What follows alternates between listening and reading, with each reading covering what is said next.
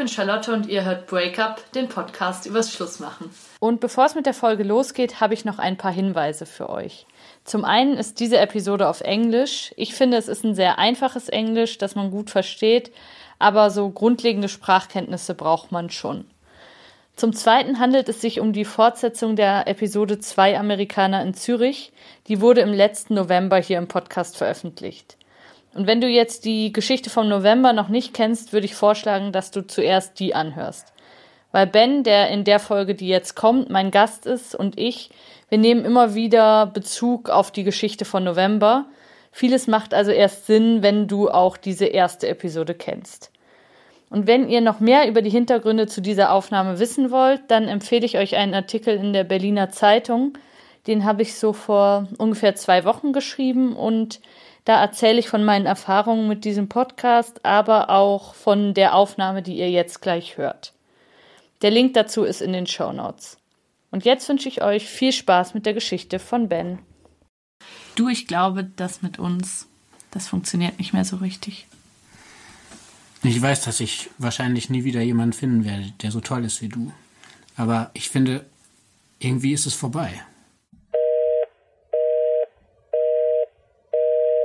Hallo, ich bin Charlotte und ihr hört Breakup, den Podcast übers Schlussmachen. Ich bin hier in meinem Gästezimmer in Zürich und habe einen Gast heute. Hallo Ben, schön, dass du da bist. Hallo. Ich werde jetzt gleich die Sprache wechseln und mit Ben auf Englisch sprechen. Es tut mir schon jetzt leid, dass mein Englisch echt nur so mittelmäßig ist. Ich merke auch schon gerade, dass ich ein bisschen nervös werde. Aber ich glaube, Ben, mein Englisch ist noch besser als dein Deutsch, hast du gesagt, oder? Yes, that's correct. So, Okay, so let's switch. Thank you for being here. thank you for having me here. Yeah. One part of your story has been told on this podcast, kind of, mm-hmm. because my friend Casey mm-hmm. told his story, the story of your marriage, mm-hmm. a few months ago. And I think in February or something like that, you contacted me because then you were aware of his telling the story because before you did, hadn't noticed and then you i don't know you stumbled across it or Yes, correct. Actually, it was my coworker's ex-girlfriend Okay. who lis- follows your podcast, and then it followed the chain from there. okay hi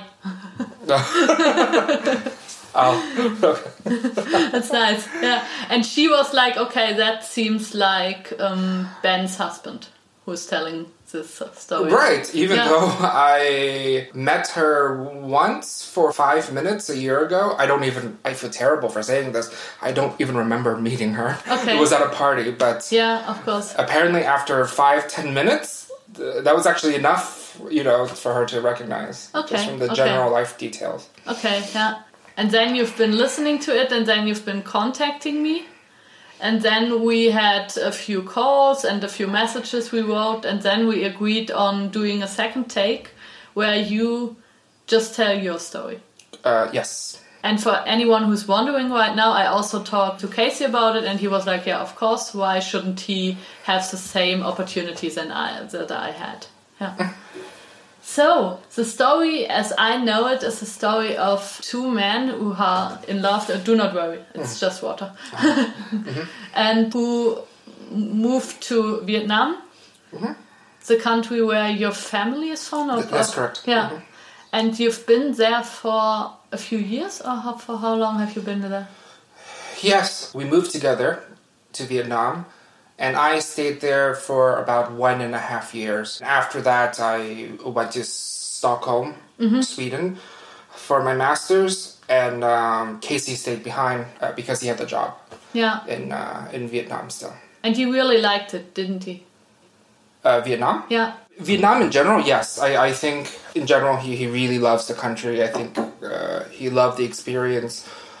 But to be perfectly honest, I I don't remember all the details from the interview that Casey gave. Yeah, of course. But I think he was a little hurt that I went to Sweden without, you know, and basically left him in Vietnam Yeah, that's Um, understandable. Yeah. because and I did not realize this until many years later. Okay. Uh, some years later, because I mean that's the thing, right? Sometimes the things that hurt other people are not things that we purposefully do. It's usually things that we just do and we, and we don't even think. Of course. Yeah. And and uh, you know, because for him, I think he felt like I kind of I was the one who took him to Vietnam, Yeah. and I just left him there. Yeah, of course. And for me, Vietnam was, for both of us, Vietnam was never a permanent place. I just wanted to have this experience. I wanted to share the culture and everything with him.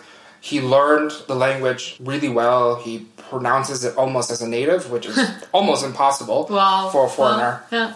Although I take credit for teaching the pronunciation. Yeah. But anyway, it was always my dream, you know, to continue my studies and eventually we would be in Europe.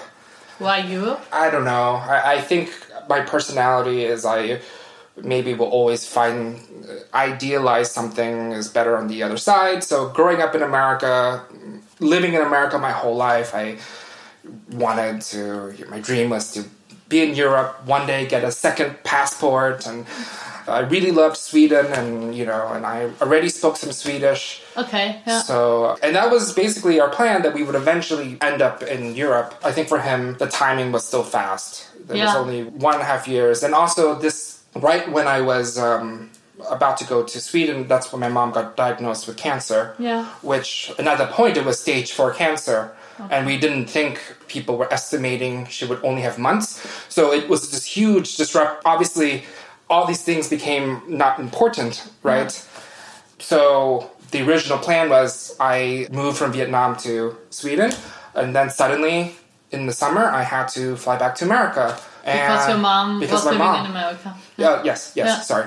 Well, no one expected this, but she made a miraculous recovery. She, Okay. again, they said a few months. She ended up living about six years. Wow, that's great. Yes. Yeah. And I actually offered to cancel or delay my master's studies. You know, I'm, I'm an only child. I she is divorced. I don't have a relationship to my father. And uh, she said no. I she did not want to be. She wanted me to live my life and take this opportunity because I had a scholarship to study and it was a dream university for me and in a, in a dream country. And I was really passionate about the topic. In a way, she kind of made a sacrifice and she for you know for me and said no you should go to sweden Yeah. and then from america i went to sweden Okay. Yeah. Wow, but that's a lot on your shoulders at Yeah. that time. yes Yeah. yes and i also have to say casey was quite supportive during this time too he during that summer he did go back to he did fly to america to see me and my mom Yeah. as well but it was uh, very chaotic you know It sounds super hard and it sounds super hard to make any sort of decision when you're in that state of mind. Uh, yes, absolutely, Yeah. absolutely. And during that two years of my um, PhD, I we were flying in this triangle pattern between America, Sweden, and Vietnam. you Wow. know?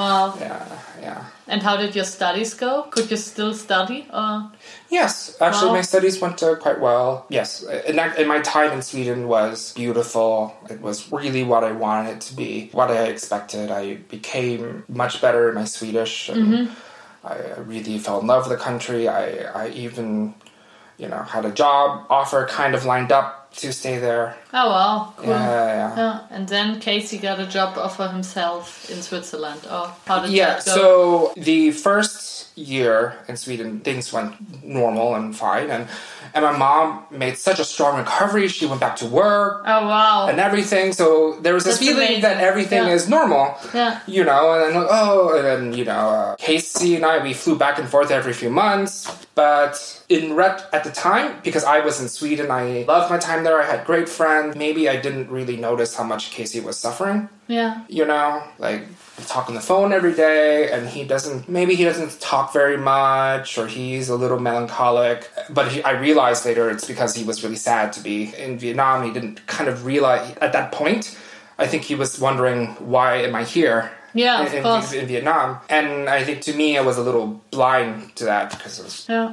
It happens. yeah It also happened to me that I was in, in your position that I was just doing fine and I was realizing the other person's maybe not as good as I am right now, but that you really notice that there's a bigger problem. You sometimes just don't. Yeah. Right. Yeah. But there, I mean, you know, in the middle of my master's, he uh, lived with me in Sweden for the summer. It was beautiful. We, you know, we went on this beautiful bike tour of Åland, the Finnish island. It was a really idyllic uh, time. Yeah. But in the second year, well, basically what happened was I, and really there is no, there is absolutely no excuse for this. I cheated on him. Yeah. And afterwards, I immediately told him, I don't like keeping. I'm this person that, yeah, I could do bad things, but then I have to confess immediately. Yeah. And he took it very poorly, naturally, and he said I have to fly. And I basically I had to fly back to Vietnam immediately to make amends or something. And that was, I, I think I was in Vietnam for two weeks. Wow. I took time off from my classes, and it was the first few days where you know, I mean, he really he put me through the ringer. He really um, was very very tough on me, and I kind of accepted it. You know, like I did something wrong, I deserve punishment. I think Casey may have mentioned this, but there is this relationship dynamic where I am more submissive.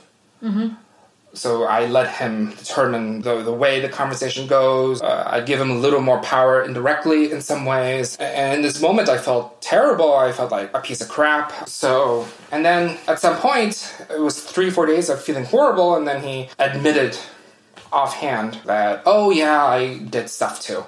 Okay. But then he said, oh, well, it doesn't count as cheating. And I didn't tell you the four days when I put you through hell because the specifics of the sexual activity were not as far as what you did, so it doesn't count as cheating. And then I was angry, but then suddenly I felt okay again. Okay. Because then, like, ah, I have this right to have an ego to defend myself. Of course, To, yeah. You know, and, and I know other people in my situation would be very angry and says, you cannot, yes, what I did was wrong, but you cannot apply a double standard and this double standard is based on your definition admit to it too and then we decide and yes in retrospect i feel like he kind of put me through court with uneven laws that he was using Yeah. on himself and on me anyway we made a reconciliation mm-hmm. and we also discussed what happened and i tried my best to be honest and i said well this is nothing against you casey but i just want an open you know an open relationship That was what you said after this incident. Yes, Okay. Okay. Yeah. And he said, sure. And then I flew back and he blocked me on multiple like social media and Okay, uh, yeah. you know. And then after a month, I found out he was kind of But you didn't speak for a couple of months then. no, uh, I, I forget it exactly, but we did not speak very much. Okay. Uh, eventually, he kind of said, "You know, I can't do this. Can we just please?" And also, by this point, we were starting. This was uh, around the third semester of my master's. We were talking about where what what happened after my master's. So he said, "Look, I I think this is the wrong time to do this. Can we just be monogamous again?" Mm-hmm. And I said, "Fine, of course," because it wasn't worth the stress and pain I was causing him. And then, well, what happened was we had this agreement that whoever got the better job offer, the other person would follow. Of course. And I knew, well, I had I was at a consultancy and they really liked me, went really well, and then I was really expecting a job offer, and we both Casey and I expected that I would probably get the better job offer, blah blah blah blah blah. And his career as a teacher was new, and his school was relative. It was not very uh, high ranked among international schools. So we uh, we expected that would mean I would Yeah, that you would go to Sweden, the two of you. Yes. Yeah. And he was expecting to maybe get job offers in like Dubai, India, China. Mm-hmm. Of course. Yeah. And I got offered a second paid internship Okay. instead of a job, a full job offer.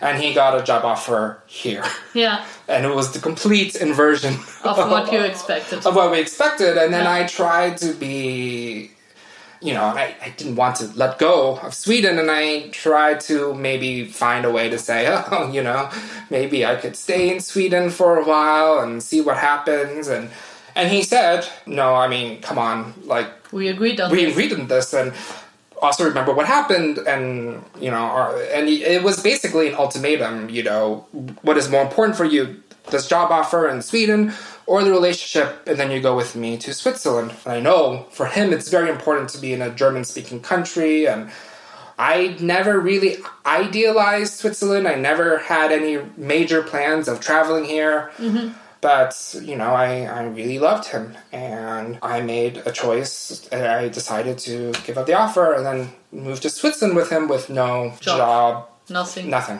Yeah. Yeah. you know. That's huge. On the last night we were in Sweden, was me and some of my best friends and Casey. We all got a little drunk, and Casey made a comment that hurt the feelings of one of my friends, Okay. and she started crying. Okay. Doesn't sound like him, but I mean, but um, it's arguable if she was okay. anyway. Whatever. But you know, my other Swedish friend took her side. Yeah. So what was supposed to be, you know, this beautiful goodbye to this country turned to this complete, you know, nightmare scenario where, you know, oh, yes, no. you know, he's Oh, no. burning the bridges with these really close and meaningful friends to me, and I'm going to, you know, a place I didn't really want to go to, Yeah. and I, it took me through the whole relationship, even until now, but that was the most angry I've ever been Okay. at Casey. Okay. It took me a very long time to forgive him. Okay. And I, I came to Switzerland and I collapsed. Basically, I didn't slept crazy hours. I just stayed at home and cooked all day, and I became very good at cooking. Yeah. But my my world really shrank, and it really it really really upset Casey. That you don't didn't like it here. Or Not just that, but that I, I wasn't doing something yeah. with myself because I know Casey has a very high faith in my abilities. He knows I'm relatively good at learning languages, so he thinks, "Oh, well, he has no job. I'm he's you know Casey is supporting me, so I have all this time to learn German and you know and Explore the explore city, and explore the country. Yeah. I mean, I, I did. I visited all cantons that first year, but you did. yes, yes, That's cool. yeah. So. That's really cool. Yeah. Um, but it wasn't. And again, about this submissive dynamic, I think that became much stronger. Yeah. Because he's the one with money, he's the one supporting me, I, I have nothing. Yeah. He has this dream job, pretty much at the top of the pyramid for his career. Yeah. And, you know, and I was the one who really fucked up. Yeah. So I have to punish myself and go to Switzerland. yeah. Does not sound like a good dynamic for you. Right, and I think he did mention this, but he has this dynamic where if he kind of lost more respect for me, the more that I was making myself smaller and smaller, mm-hmm. and the more that I was making myself more submissive, that I was turning myself into almost like a housewife. I think he lost more and more respect and almost was giving me less and less attention, and this mm-hmm. was this reaction, and this caused this cycle, this oh. feedback loop. I feel really sorry for you for that and time. I think, and, and and and it's hard for him too because he is not a very extroverted. Generally, he's not an extroverted person. He's at a job that requires a lot of social energy, Of course. Yeah. and he has to go home every day to someone who needs a lot of social interaction. Yeah. Whose only source of social interaction is someone who is very exhausted of social interaction from work. Yeah. And so I think he just came, he would come home. He was exhausted. That I would want to talk to him about crazy stuff I read on Wikipedia at 4 a.m. or you know, and, and he had to deal with students, crazy stuff, and parents all day. Yeah. Of course. And I think the, the saddest moments was I had discovered there. I think Casey told the story. There was this Swedish club mm-hmm. of Swedish people in Basel. Mm-hmm. I was invited there by a friend, a classmate from Sweden who was in Basel.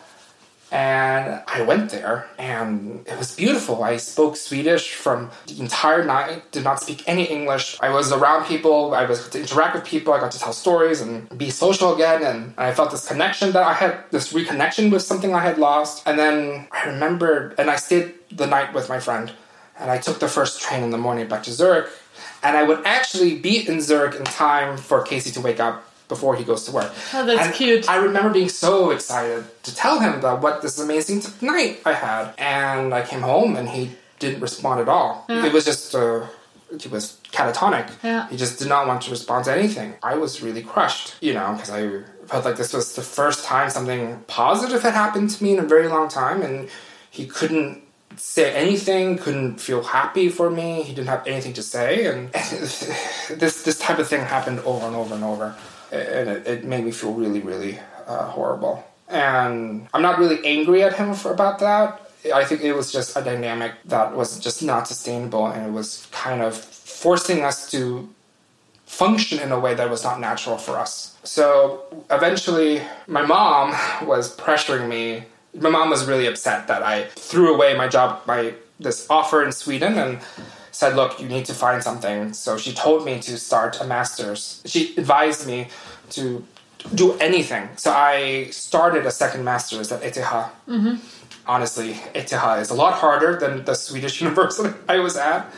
I immediately regretted it, but finally having something to do, going to mm-hmm. classes, having actually my best friends in in Switzerland was from this one semester that I actually hated, and I started to feel just a little better. Yeah, and like yourself again somehow. Slowly. Yeah, yeah. And then, uh, but of course, I wanted to quit. I said, okay, I'm not going to do another. I need a way out. and then I um, basically, through a connection through the ETH, I found a professor who was really needed a PhD student, and I one thing led to another, and I I was accepted, and I started my my PhD. Cool. Yeah, Quit ETH. I started my PhD exactly on my 30th birthday, that's cool. and it was Yeah. like this perf, and that was one of the happiest days Yeah, of my life. because then things started to make sense mm. again for you. Right, and Yeah. kind of revalidated this decision to move to Switzerland. Yeah. Because it really was this one and a half year black hole, basically. Mm. Yeah. And also, you know, it's the last part of my 20s, right? And then suddenly, all's well that ends well. And then, you know, I have this PhD in a topic I, I love very much, or I was quite interested in. Yeah, And then things were went really well. It, it- I mean, really, the depression just disappeared almost Yeah. overnight. All the friends from my Itihad became like my good friends, and I had a full social circle again. And then now we both had a salary yeah, that combined we could do things, we could travel. We, you know, it was very comfortable. yeah. Nice. That sounds Um, good. Yes, When did that happen? Around what year? 2017, 2017. Yeah. So you're also born in 19. 87. But um, so as I said, like in this first year and a half in Switzerland, I, as I said, I kind of destroyed my ego. I felt like I had to. The only way I could show I'm sorry was to basically erase myself. I know. That's insane. That I, I know really that sounds extreme, but I, I, I, again, it goes. Even though I doing that was precisely what was making the distance between me and Casey bigger. So when finally I have this PhD, which is literally a Deus ex machina, like literally, you know, this ridiculous solution that fell out of the sky and my life became magically better again. Mm-hmm. And then for the first time in maybe two years, I felt like myself. I felt like I had an ego again. I felt like I had the right to say I want something Yeah. you know basically what happened was i this desire of wanting to have sexual experiences with other people which doesn't take away that i still loved casey and want to be with him it, it still this, these feelings came back it's just that they were buried Mm-hmm. during you know this time. Anyway it was the summer after my phd started and he wanted to do a he decided to do a cycling trip to munich. Mm-hmm. From here. I can do a cycling tour around a small island. I cannot do a cycling trip to, uh, to Munich. So, It's far. It takes a week or something. Or something like that. Yeah, yeah. I, I was really impressed he finished. Although he actually took like the S Bahn for the last part because it was raining so hard. I can see that. Yeah. um, it was funny. He's like, oh come on, Casey, you're so close. just, just, just. but still. uh, Yeah, yeah, yeah. it's good. Yeah. Anyway, uh, a few days before his trip, I did have this discussion. I decided to bring it up. And he just said, he said, fine, do what you want. And I was very shocked because I was like, uh, we have a discussion or something. Uh, and he said, no, no, I have, for so long, I have oppressed you or repressed your, you know, and, and you need to be able to ask for what you want and take what you want. And, you know, he was about to go on a cycling trip, and I said, uh, shouldn't we talk about uh, details or whatever? Or, and he said, no. He just didn't want to have a discussion. That was that. Mm-hmm. And of course, you know, to be fully logical, I should have, I should not have just accepted this. I think he was just trying Yeah. to bury the topic. Yeah, it's, it seems like a sign that he's not comfortable with it and that, that it's not like fine for him. Right, but maybe on Yeah. some level, he also felt like he was in no position to stop me Yeah, because he did feel guilty. you had such a bad time. Yes. Yeah, Anyway, he was away for about a week, one or two weeks, and I did, you know, took advantage of the new freedom that I had asked for. And I remember he came back, things were nice. I was so happy to see him. And he even said, Oh, yeah, it was great. I was in Munich. Oh, I even went on, like, I even like went to the saw symphony with a guy that I met on, uh, which is strange because that's kind of a that's a date like thing to do. Yeah. But I was like, oh, okay, you're opening this topic. Then, oh, I'm glad you. I said, you know, I'm glad you got to do this, and you know, I also met you know people. then he says, wait, you had sex with people? I said, yes. yeah, How many? I said, uh, three. yeah. And then his face completely changed. He took his stuff and he left the apartment without saying anything. That was that. I, I was completely shocked. And I think this is also this pattern of him not fully communicating. And I really should have seen before, like, okay, uh, I'm asking for something. He says, sure, but he's not comfortable. I shouldn't have just pushed it. But at the same time, I can't read, you know, it goes both ways. I can't just constantly read between the lines of, you know, uh, and guess what the other person is thinking. And again, there was this, you And know, everybody needs to speak for himself. That's just how it is. Yeah. right. Yeah. It also felt like a double standard of sorts, Yeah. you know, that You felt that situation that you had in Vietnam uh, Exactly. kind of kind of reversed again. That he did something, but it did, it doesn't count. But what you did is the absolute worst. exactly. Yeah, And he said, okay, you need your freedom. We need a small break. So he decided to move into a WG. Yeah, and I keep the apartment. This lasted about uh, half a year. And what really and what happened, and this was another trap, was that we just kept seeing each other more. and We missed each other, and we kept spending more and more time yeah. together. Sounds kind of nice. And then eventually, he was like staying at the apartment five, six nights a week. Yeah, I just accepted it because we love each other and okay, uh, maybe we should move back in together. Of course, the mistake was that I should have said, okay, now we have to address why this thing happened before we just say everything feels great, everything's good again. no Yeah. more questions. Yeah, But uh, there was one thing happened in this period that really, really left, that really angered me. Again, about the submissiveness. I think with my personality, I, I don't get angry. For example, if he does something that's unfair. So I don't feel hurt, but there's still something maybe on principle, intellectually, it bothers me. And so during this uh, half year, I was in America helping my mom uh, with a medical procedure. And during this time, I said, look, uh, Casey, uh, the apartment is more comfortable than the WG. Please, you know, you can stay there I'm away. And I texted him when I was about to fly back. Oh, I'm flying back. I'll see you tomorrow. You know, back to Zurich. And he he called me and he was very surprised. Mm-hmm. Like, oh, you're coming back. I thought you were coming back in two days. Mm-hmm. I said, no, no, I'm coming back tomorrow. And he said, oh, uh, well, uh, this is kind of a. Is it okay if you stayed my WG for a, a night? Mm-hmm. Because I we both had I had the key to his WG as well, and I knew why. You know, but I said sure. You know, and again, something that double standard. I, I would never. The reverse would never happen. I, I knew that he intended to meet someone and use the apartment. And anyway, I flew back. I, I went to WG like in Witikon in the middle of nowhere. No offense to any listeners who live in Witikon. like it really should not be. It really should not count as Zurichstadt. Really. um, and he never introduced me to the people in his WG. yeah, One of the people in his WG spoke no English, no German, no language that I could remotely communicate in. I think he was from some Balkan country. And I opened, I went to the WG, opened the door, and he's there.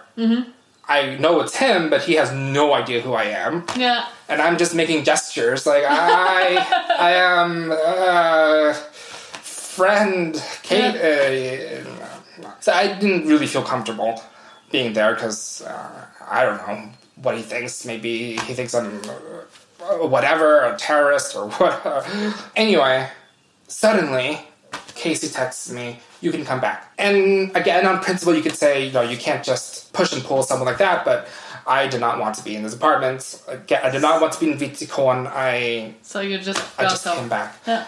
And I came back, I open the door, and Casey is crying on the couch. And he's watching this YouTube clip on the TV screen of one of his favorite arias from a Russian opera, uh, Eugene Onegin. And he was replaying this clip where someone's heart gets broken, and he's crying to it. So apparently, he had this weird thing with this bi curious guy, and he was starting to get feelings for him. And this guy basically turned him down mm-hmm. that night. So that's why he said I could come back, and he was a crying wreck. And he was like literally heartbroken. Oh no. Never mind that this technically, you know, well, open, in my mind, open relationship does not mean like emotional connections. But anyway, I, People are different. yeah, and I comforted him Yeah. on the sofa and, and he cried in my arms and that was sad. And again, I didn't really feel hurt or insulted, but I think on a maybe intellectual level, there was something that said, this is not. This is not fair. Fair. Yeah. But anyway, It, it's not that you felt like what he did was not fair, but that you've been made to feel so bad for what you did. Right. And if I had a different personality, I could, hypothetically, I could really just attack him with the same aggressiveness uh, that Yeah. he did towards me about what happened in the summer. Anyway, but we spent more time together. We, we were thinking, oh, let's, you know, we love each other, let's move in back together. Let's get married.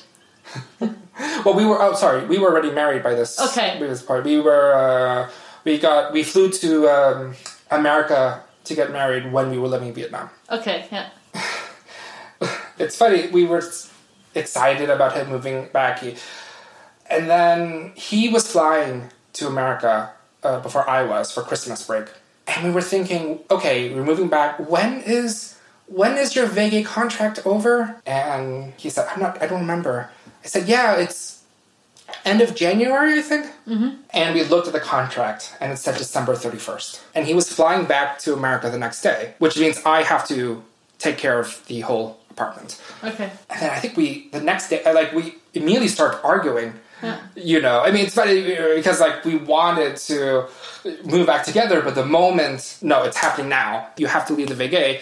Then suddenly there was this pressure of like, okay, we uh, Okay. there's no preparation time. But so you had to move all his things, or I think there, there were very few things. I think Okay. he uh, he moved everything, but I had to wake up very early, be there when uh, do the cleaning and okay, yeah, that's also some work. Yeah. Right. And again, the principle bothered me that, Yeah. you know, you should have looked at this in advance and informed me and, Okay, yeah. you know.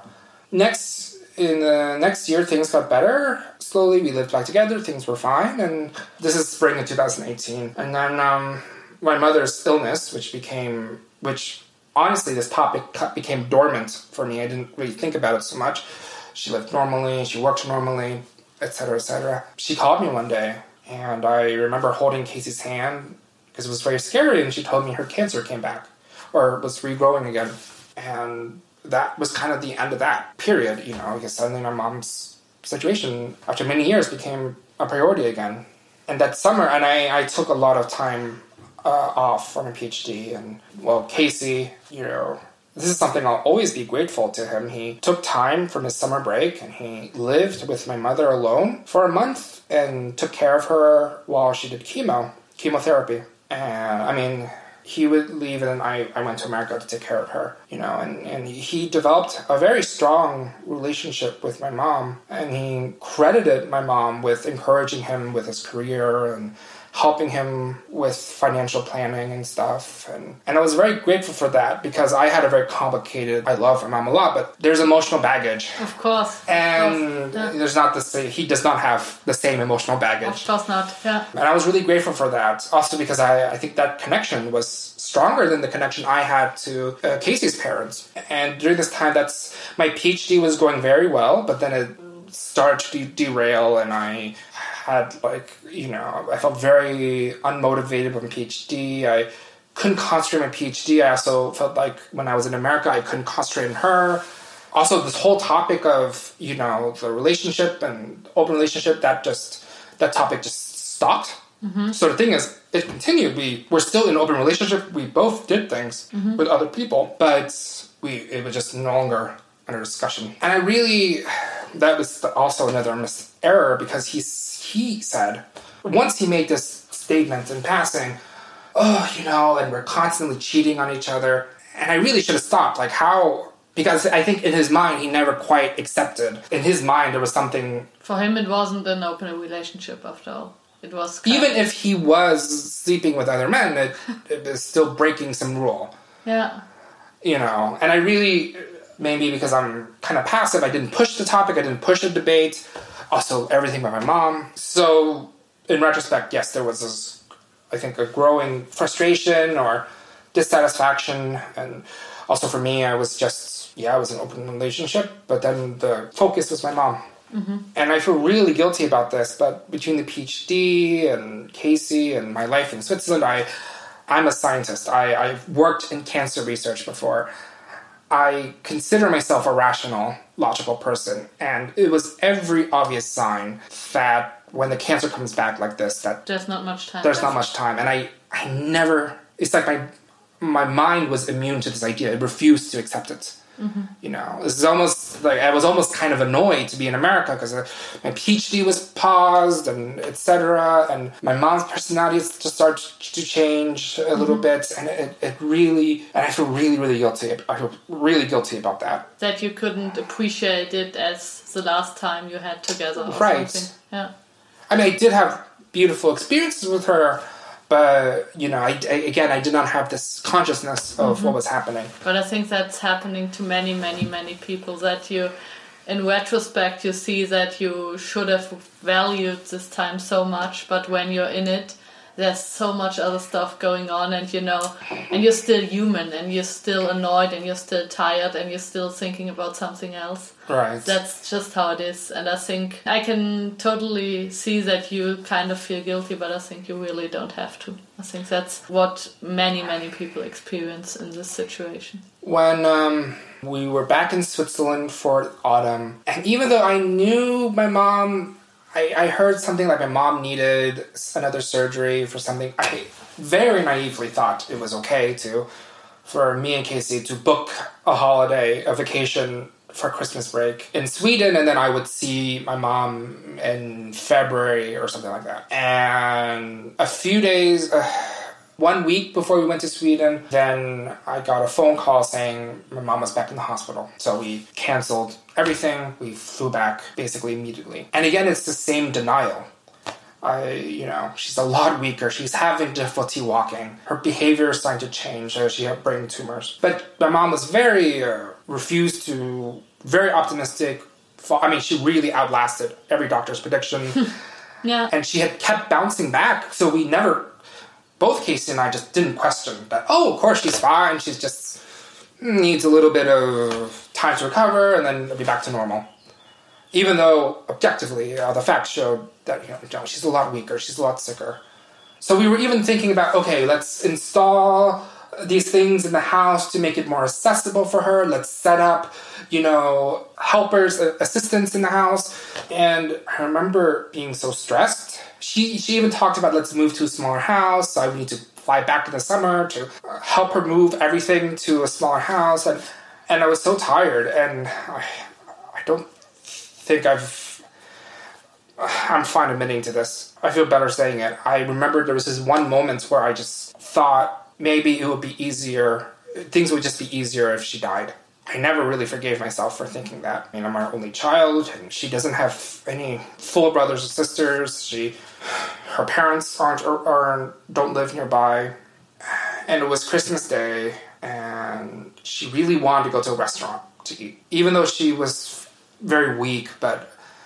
I, I, we weren't thinking straight uh, either, and we said, "Okay, okay." And we we help her get to the car, and she falls over. Oh no! And both me and Casey were. The, I was closer to her, so and I didn't catch her, and she was okay. She actually said, "Oh, fine, let's go. Oh, go. God. Let's go to the restaurant." Oh god! But what happened was like at the restaurant that she started to. I think the impact, the fall, it oh no! it started to, oh no! That sounds so terrible. and Oh no! and she went. Uh, she went to the hos- hospital, and she. This was Christmas Day, and she eventually she regained consciousness, and she she was scared. I, it was the first time I saw her be scared, and she asked to hold my hand, which is not that's not her at all. So for her to to ask me to hold her hand because she was scared, her herself she realized that something really bad was happening. And even for me, I think it was grad. The idea was gradually, you know, seeping into my head, and she started to decline more and more. She started to lose the ability to uh, write to read, and uh, especially when the pain became so bad, I disapproved. Let's give very powerful painkillers, which can make your brain even more slow and and you know family friends would say no you should take this time to talk to her and i couldn't say i i, I could only make small talk of course i've had many deep discussions with my mom in the past but in this moment these last chances to have long conversations with her my brain blanked meanwhile casey could he giving him life advice and everything and Of course, but it wasn't his mom. Exactly. It's a totally different situation. Yeah. and for Casey, he eventually he he had to fly back for work. He took time off, but he had to fly back to work. And you know, the, right before he left, he said we said goodbye as a couple to her. And you know, she was actually you know. In the very beginning, she was very suspicious of him. She didn't think he was good enough for me, blah, blah, blah, blah, blah. and really, over time, he really gained her respect by having a good career and working very hard. Speaking Vietnamese. Exactly. It was very sad, but we we sang a duet in Vietnamese for her, of which we have a video, and I can't watch the video because in its entirety I will break down emotionally. And that was Casey's goodbye, and our goodbye as a couple to her. And he flew back. At this point, my mom was at home for hospice care. Mm-hmm. And by this point, yes, people were telling us that I already knew that time was limited, and she lived another six weeks mm-hmm. after Casey left. And you've been there for this whole thing. Yes, so, and this was one of the most surreal, nightmarish periods of my life because, I mean, I organized 24 hour aids, which, you know, but the, the company, they had different staff coming in. Yeah. And, you know, if it's a completely new person coming at 6 a.m. who doesn't know, I need to explain everything to them. I think I averaged easily only three, four hours of sleep a day for this whole period. Throughout the day, no regular sleep. I, I had some aides who would like wake me up in the middle of sleep to say, and of course my instinct is, oh my god, she died. And then it's like, oh no, no, no, sh- uh, I don't understand what she's saying. Can you translate? Because she was starting to forget English. Yeah. And Oh god. and it was this continual thank god i had the diary i still had these beautiful moments with her and have some conversations with her and there was these moments when she got a lot better and i was able to have longer conversations and eventually i got her mom to fly from vietnam to spend time with her and uh, she That's good. yeah That's really good that this happened. and she And it's really good of you that you've been there for this long time after all. Right, but uh, still all this guilt I had from before. I, I felt like, yeah, I know. Even if I, I- had a time machine, I go back and I do everything right. I'm sure I will have other things that would regret. You know, it's never. Of course, of course, but you're also a son, and the son is sometimes has his own life and is sometimes annoyed of his mother and all these things. It's just life. You cannot be this perfect person for her. My mom always complained that she was thirsty and she was losing her ability to swallow. And I kept asking, can I can we put IV fluids? And they said, no, no, no, because the fluids will make the brain, the tumors will. And at one point, I overrode and I sent her to the hospital. And I, and I didn't really explain that, oh, make the IV go slowly. And they just put as much wa- fluid in her as possible. Ah, okay. And I was with her, and then I saw when she lost her ability to speak. And then she lasted three more days, and she could open her eyes, but she couldn't move, and I think it was it caused paralysis. And that's also something I have a really hard time forgiving myself for. I yes, I, I know I didn't want to see her suffer because I know she was dehydrated. I know So she was dehydrated, and you wanted her to have some more water. right, So and I, and I you over brought her to the hospital despite the advice other- of the of one of the nurses. And then when she was at the hospital, you should have said Oh, slowly, slowly, slowly. And instead water. they just- they flooded.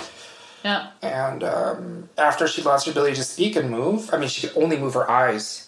She tried to speak, but nothing would come out of her mouth. And uh, eventually, we decided that you know it's time. We know what's going to happen, and we took her home. And she died the same night that we took her home. And um, my, my grandmother was there. She was sleeping. I tell my grandmother that her only child died, which is something I never want to ever do again to anyone. I fought with my grandmother because she's a very strong personality and had her own strong ideas about what to do and very religious, lots of superstitious beliefs. For the funeral. Yeah. Yeah. That's just too much. And, Ben, that's just too much for one person, what you're telling me right now. and uh, so I know this is completely deviating from the you know the theme, but she had very specific rules because she was very traditional about what needs to happen. Like the body needs to be there for twelve hours.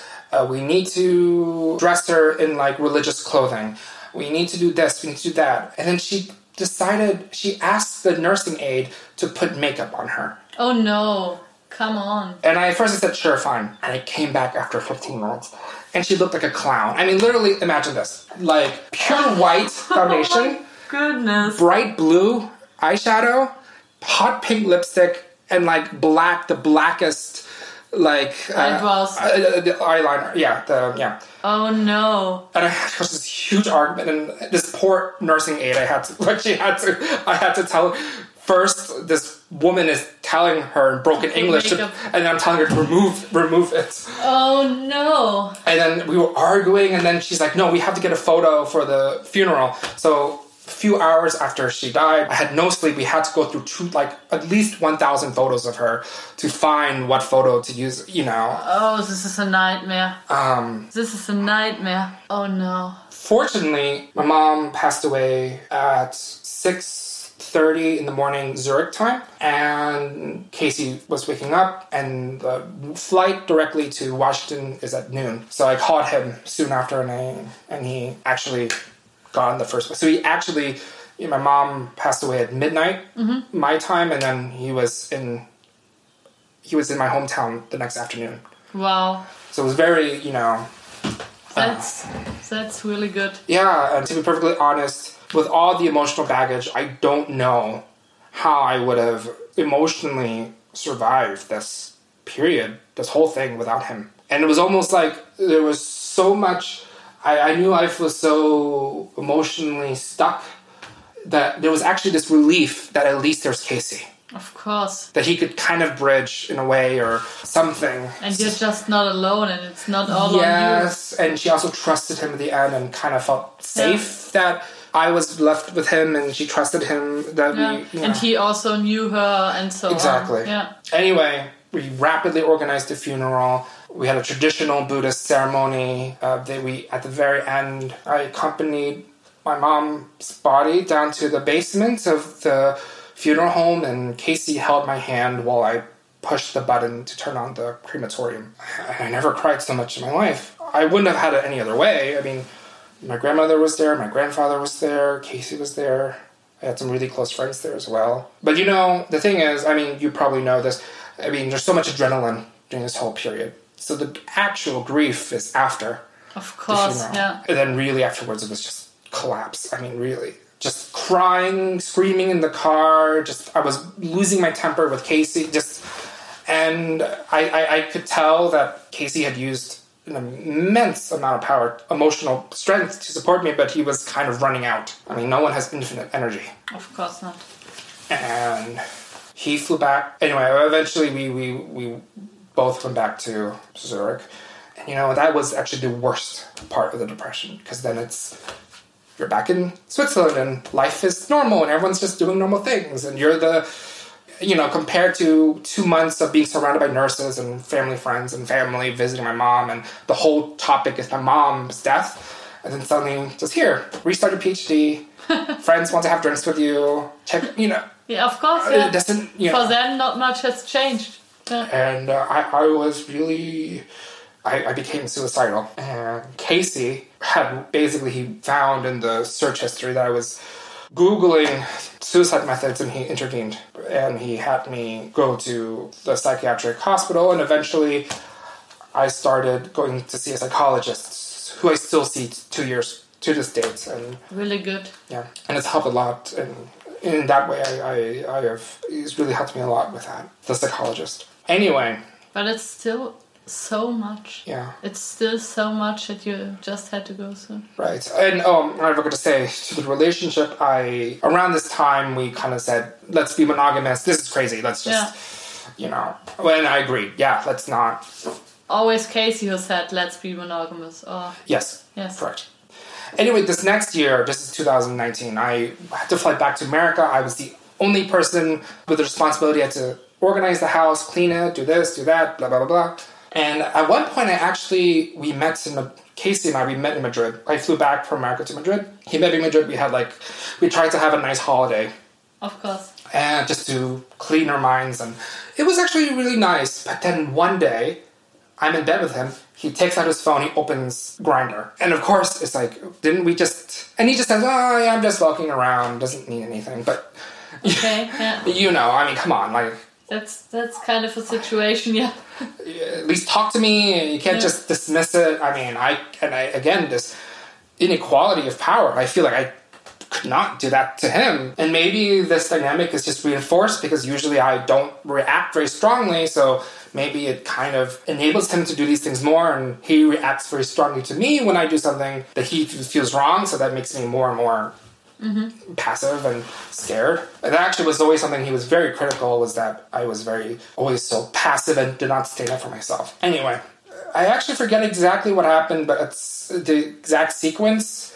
But at some point, maybe there wasn't a discussion. I don't remember if there was a discussion or not, but at some point we the relationship kind of just de facto opened up again because I think this happened and mm-hmm. everything and and anyway I was I was a wreck, maybe not in the best position to be having like discussions, and, and and that was not the right way to move forward. I took a few months off to go to America in the summer mm-hmm. to clear out the house finally. And Casey was had summer break. He was supposed to help me. Unfortunately, Casey's mom had her own situation, and he needed to help her move from New Orleans to Seattle, and my hometown is near Washington D.C. So he was unfortunately he was unable to really help me with this, and I, I, I don't I'm not angry at him for that. Uh, another really good friend of mine, he went down from Canada and he helped me.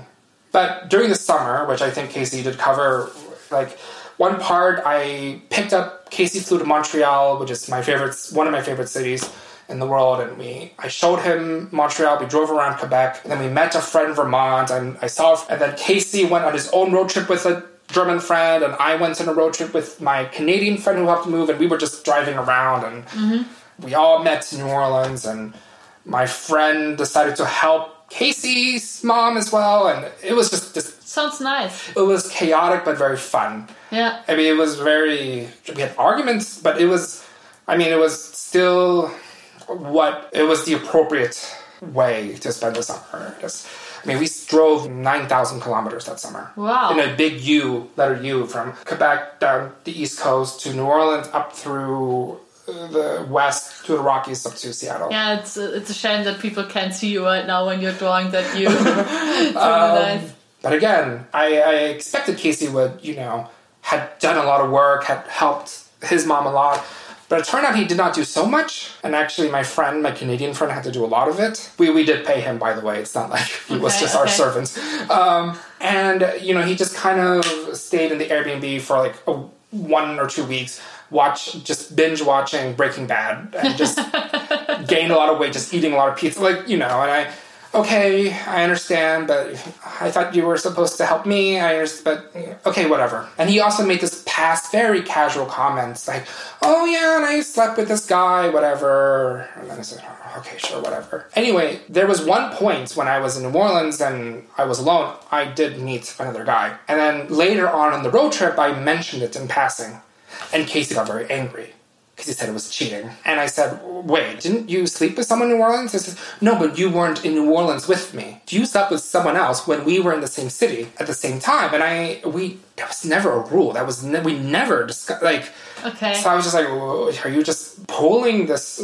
creating this rule out of nothing and then attacking me? And so we had a big fight, but then we reconciled and we went to this opera premiere in New Mexico. We drove all around. I had multiple emotional breakdowns, cried a lot. We fought, we reconciled, we went to a rodeo, you know.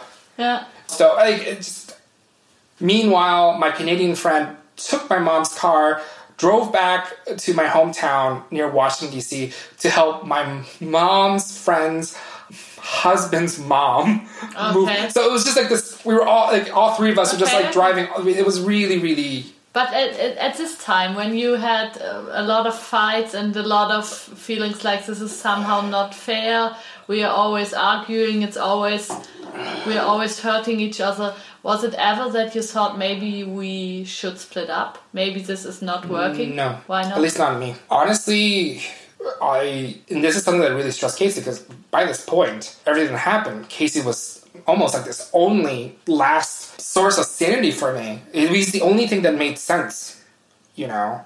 Mm-hmm. Otherwise, everything felt really empty. I thought about, I was thinking about suicide, and and Casey was the one who was with her mom when she died, and she almost kind of left me to him. I can see that. Yeah. So there was, even though it was really painful, there was at least this. Yeah. So it was never, you know, But you must have been feeling that this is not a healthy relationship. This is not like, um, correct, Yeah. but I think it's a little bit of also denial. Okay. Also, it's um, in retrospect, if I look at my diary, I mean, Yeah. yes, uh, when you have distance, it's like very obvious that things are unhealthy.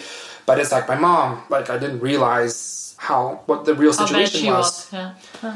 And I was like, this, when you're in it every day, it's just the reality of the relationship, course, and yeah. you don't question it. yeah. Anyway, at the end, I was super exhausted. We went back to Washington, uh, near my hometown, and we Casey had to fly back early for school, and he was really worried because I was starting to feel very depressed again because I, now the house was becoming empty, and I had to give the key to the real estate agent.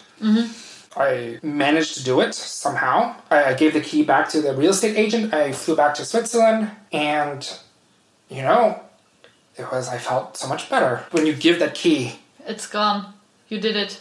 I did it. Yeah. Because this, I mean, also like such a terrifying thought of going through a house that she was in for uh, about twenty years and Of course, yeah. and clearing everything, and then now this whole weight is on my shoulders. There's this woman, real estate agent, who will take care of everything, and I can blah blah blah. And you can kind of go back to your life Yes. somehow. And yeah. I came back, and I was felt so much lighter.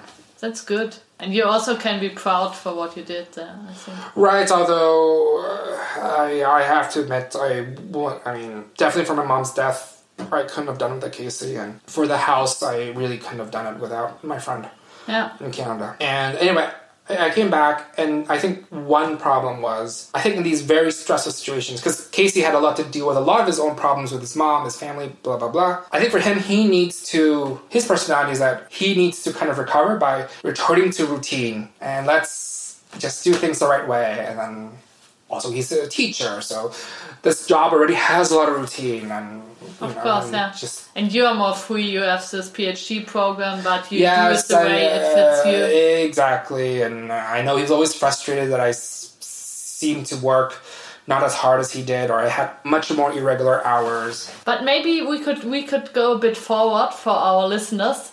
So you've been back here, Yes, and you feel lighter. You feel better, and that's 2019. end of 2019. End of 2019. And basically, what happened was I had these two friends who invited me to a party with them in Berlin, and I decided to go Yeah. last minute. one week after I came back because I felt happy, uh, whatever. Yeah, and you're still young, and you're still like Right. You need some relief and so on. And Casey was very angry. Again, like, why shouldn't you just be going back to work and make routine? Why are you just, to him, like, why am I looking for chaos? You know? I went to Berlin, and then Casey wrote me, you need to move out of the apartment, and he blocked me. I, fortunately, one of the friends, he lives in Zurich, and I lived with him for a while, and eventually I ended up in the WG I live in now. Mm-hmm. And it was this repetition of like him being, being very angry and finding reasons, and then eventually we we did do couples counseling, which helped a lot. An amazing couples counselor, but eventually in 2020, and we still lived separately. But now we were because of couples counseling, we were starting to repair the relationship. We spent more time together. We were talking about buying a flat, Oh, wow. even when you know, and moving in and all these things, and you know, because now he was about to get a C-Bewilligung Yeah. to permanently stay in Switzerland, and we were very excited and everything. And of course, this is my image. When I read in the diary, I could tell there were more problems, but it was better. Yeah. And around this time in the spring of last year, 2020, his personality started to change. I think it was a combination of stress from work, anticipation of the C-Bewilligung, maybe just the isolation of working from home because of uh, the pandemic. Lockdown. And he started to be very excited about writing. And he is a beautifully creative person, writes beautifully, very talented. And he said, I want to write a novel. I said, Of course, I support you. I, I, yeah, of course he started to spend more and more money on weird things. He started, I mean, you know KonMari, that Japanese woman who says, Ah, yeah. Marie Kondo. oh, sorry, Marie Kondo, sorry. Yeah, but KonMari is also. the KonMari yeah, method, yeah. yes. He was always inspired by that because we have a small apartment with too much stuff. Of course, that makes a lot of sense. And there is this official consultant in Zurich, and he started using her as a life coach as well. Oh, nice. But, then- that's pricey. Oh, but she's not a life. I mean, her website doesn't say anything about being a life coach. She just charges you like you know. She even has a special plan where you pay her two hundred francs and she will help you organize the photos on your phone. Like Nice. uh, Nice. That's a nice business model. I like that. and at some point he just kept using her over and over. And then he was like using her, calling her to help him reorganize socks for the, like the fifth or sixth time, and he was Nice. spend. But then he got to the point when I realized he was spending one thousand three hundred francs a month on her. I live in my big A. I didn't question it so mm-hmm. much, but I realized he was spending more and more. He was getting to debt. I lent him some money. Our, our finances were combined. I trust him. Around the time he got his C permit, he had a, a couch surfer live with him for free, but he was like, he lent the couch surfer 2,000 euros because he needed help, blah, blah, blah. And then I realized that, okay, no, this is a real, this is a real problem. Around this time, I know in retrospect this sounds crazy, but I was, I had been planning a trip to travel that summer. the two of you again. Part, half of it was with me and half it was in, it would be for me to travel alone Okay. and of course he his he was going becoming more and more unstable and i had to and i went to the psychiatrist with him and we agreed that okay i would keep his credit card so he doesn't spend and then he would go to the clinic. And casey gave me permission to say yes you can go. Enjoy yourself. I'm fine. I'm in, I'm in the clinic. I'm safe. I went on this trip alone just to kind of escape because i was so much stress i needed to i was becoming very exhausted by this point you know and he was had spent so much money it's a long story, but he basically had a miss. So Casey had a is an open. I you know, by this point it was still an open relationship. I he had this misinterpretation and thought I had like a, another boyfriend, which I don't. So and then his mindset is very different now, and so he went from being before I flew from Switzerland. I saw him in the clinic, loving, kissing me, showing me off to the other patients that this is my husband. He's an amazing person. And I came back from my trip to Italy, and I, I saw I met him, and he just completely changed. He did not want to talk to me. I was really confused. I was like, "Aren't we supposed to go to the psychiatrist?" No, you cannot see. I don't want you to see a psychiatrist. I don't feel safe. And then he was insisting that I go to the clinic because I needed psychiatric help. And I went to the clinic Oh, wow. and he's like trying to tell the psychiatrist in front of me about like that I'm cheating on him and stuff. And it's like, wait, this is about me. And the psychiatrist had to tell Casey to please wait outside. And anyway, I, I said, look, I don't think I need to go to a clinic. I, I I'm just very stressed. Maybe let me see how I feel. I'm not sure. And then Casey's afterwards, I meet Casey outside and he's like, you know what? I've been meaning to tell you, you know, I was hoping you would be in the clinic so that you'll be in a safe place. But I need to tell you, I know this will cause a psychological breakdown, but I need to tell you that I need to leave you for one year, two years. I don't know. I can't promise anything. And if it means that you can't handle it, and you, you know, do something and kill yourself, then I would have to accept it. and I completely collapsed. He then went to the mountains, which the couch surfer, and spent a, he used one of the credit cards he had and spent 9,000 francs at a luxury hotel. I, yeah, he told me he, about uh, that. He then, you know, I was in a meltdown. I eventually went to the clinic and everything. And and Casey would say loving things to me, and then the next day say that, you know, complains that I'm controlling him. And then this and back and forth, back and forth. And, and eventually I just. But at this point, didn't you think maybe we should just stop? No, because I mean, he has a point in this point, which is my entire psychological sense of meaning was built on this. It was like the last thing that made sense. Yeah. If you take Casey away, there is no one else to interact with on a daily basis that knows my life before Switzerland, that has met my mom. He's the only person. So if you take him out, then I'm just floating in a void. I, I don't have siblings. I don't have parents, basically. I, I'm not close to my grandparents, you know. So it really was this sudden, I mean, and I became, you know, suicidal again and I had to go to the clinic, which helped a lot. And eventually his situation was going to lead somewhere bad. I discovered he borrowed 40,000 francs from the bank. Mm-hmm at a very bad interest rate. oh no, oh no, oh no. And I told his family because yeah. he had a history. I was afraid it would lead to something very bad. Mm-hmm. And I told his family, and I also said, please, if he tries to use your address or tries to use you to borrow money or blah, blah, blah, please, please don't. And I also told two of his friends. And he got extremely mad because he, in his mind, I'm not letting go. Why am I controlling him? And he called me and he said, I never want to speak to you again. Thank God by this point I was already antidepressants. I, I remember feeling numb, but that was in September and mm-hmm. there was months of no contact. And I have seen the two of you in January at your divorce. Right. He filed for divorce unilaterally. I can't really stop him and uh, so I had no choice and I also had to protect he on the last phone call, when he said, I never want to speak to you again, he said, You need to get a lawyer. He was threatening the inheritance for my mom, and we're mm-hmm. married, and I was really mm-hmm. scared. And he even made weird comments like he was about stealing my mom's money and things. So I, I was really overwhelmed, and and so my lawyer said, just it's just better, divorce. just divorce. It's safe. Yeah, I think that's a good thing for you. But then during the divorce, it was surreal. He, you know, he winked at me. He was acted normal around me after months, of no contact. And then, you know, after the court is over, he says, Oh, how are you doing? After months of just no contact, just like, I'm never talking to you again, whatever. And then he invited me over for coffee and wanted to do things with me. It was the anniversary of my mom's death, which for the Vietnamese, we have special things to do. Mm-hmm and he wanted to do those things with me, which helped a lot. And eventually I confronted him about the podcast because I found out, and he got very angry and cut off all contact since that was about one month ago. Okay, so now you're not in contact anymore. No. And what would you like to happen now? I don't know. Logically, I know that enough damage had been caused. I know that there's lots of toxic things, and I, logically, I should move on. I, I am still not over him. I the reasons I have, the meaning he has in my life. It's I was with him for about 10 years. Of course. He was with me the 10 years that my life changed the most. I, I can't just erase that.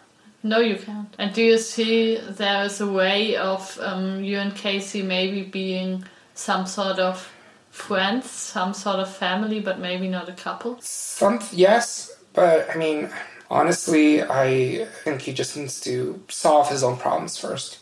Yeah. And I'm afraid that if I try to intervene too much, it just makes things worse. That could be that could be it, but still, I think I have been in a totally different relationship from yours, but still, I have been in one that has not been functioning um, for quite a long time, and I had a lot of toxic things going on and things that were repeating itself in a different form, but it was kind of a recreation of some hurt years ago and so on. And I think of the story you told me, now there's lots of these things going on, lots of unhealthy things, lot of the same hurt that is somehow in somehow Right. mirrored and somehow and I think it's really difficult after such a long time to get out of these things to Right. see each other kind of new and to stop this behavior because I think there are so many triggers, so many things. If Casey just says one word, it already opens up a whole box for you. I can I can imagine all these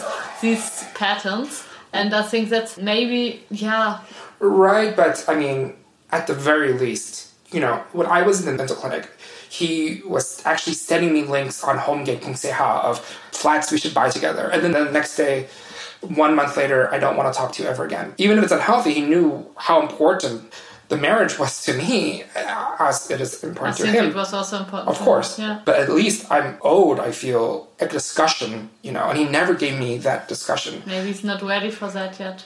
Right, but then. But I think it then will, he- it will, it will come eventually. I think you, you, as I really hope that the two of you will come to this point where you can just Right, talk. but I mean, you have to understand that there's something very hurtful. Then and I don't get that, but then I find out indirectly through the podcast that he's basically saying everything he couldn't say to me, his husband at the time. I understand the internal logic mm-hmm. that you know was always had communication difficulties sometimes, but that doesn't take away what I feel like is my basic right out of a eight year mm-hmm. marriage. Mm-hmm.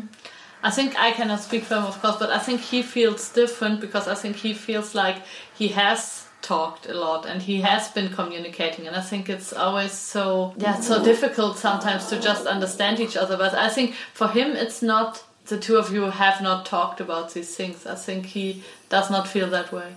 again, it's these unspoken things, or he thinks he's talking the same way about all these times that I thought he was using a double standard. Yeah, yeah, I can see that. I can see. I can totally see that. And I have in my in my previous relationship with which lasted fourteen years, I've been much more in your position than in his because I was the one that was always trying to talk, the one that was trying to somehow do an open relationship, and I can totally see your your side of the story. But I think I also can see the side of my boyfriend at the time now because for him this communication was so painful and he for him it was I said it. I said what I feel and I said what I'm thinking about this. It was a two minutes conversation. It's not that we really talked about it, but for him it was like I talked and it didn't help. So um, it, I think it's sometimes it's just the communication styles. It somehow does not match, and you cannot make this go away. Of course. Yeah, But I mean, in the last conversation we had about the podcast, I said, Can you at least just apologize for not talking to me about the podcast in advance, for asking me something? Mm-hmm. And he said, Well, fine, then apologize for telling my family about the loan.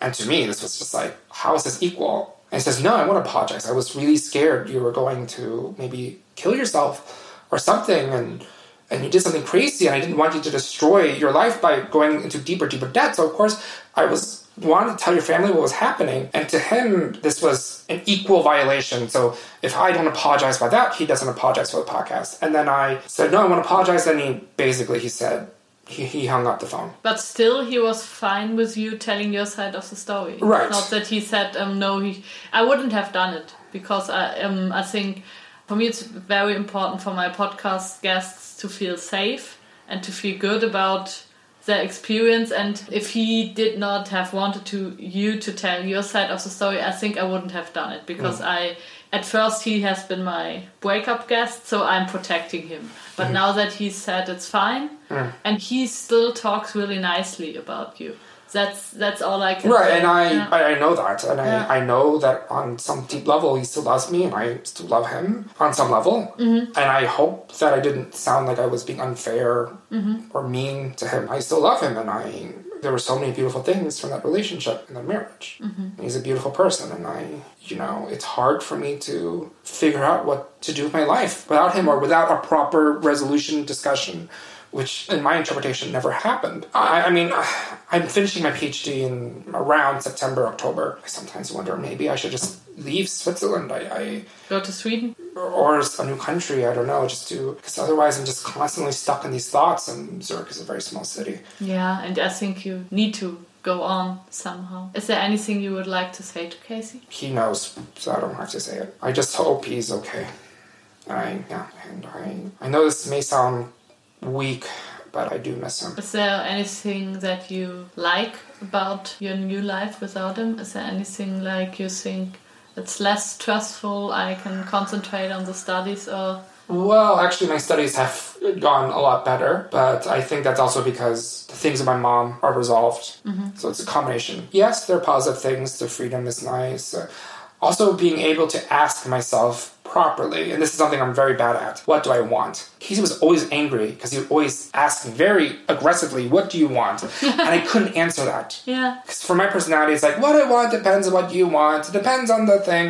You can't just isolate the question. And I think, and now I'm kind of forced to ask this directly. And now I don't have any connection. I don't have anything tying me down. I my PhD is almost done. So what do you want? I don't know.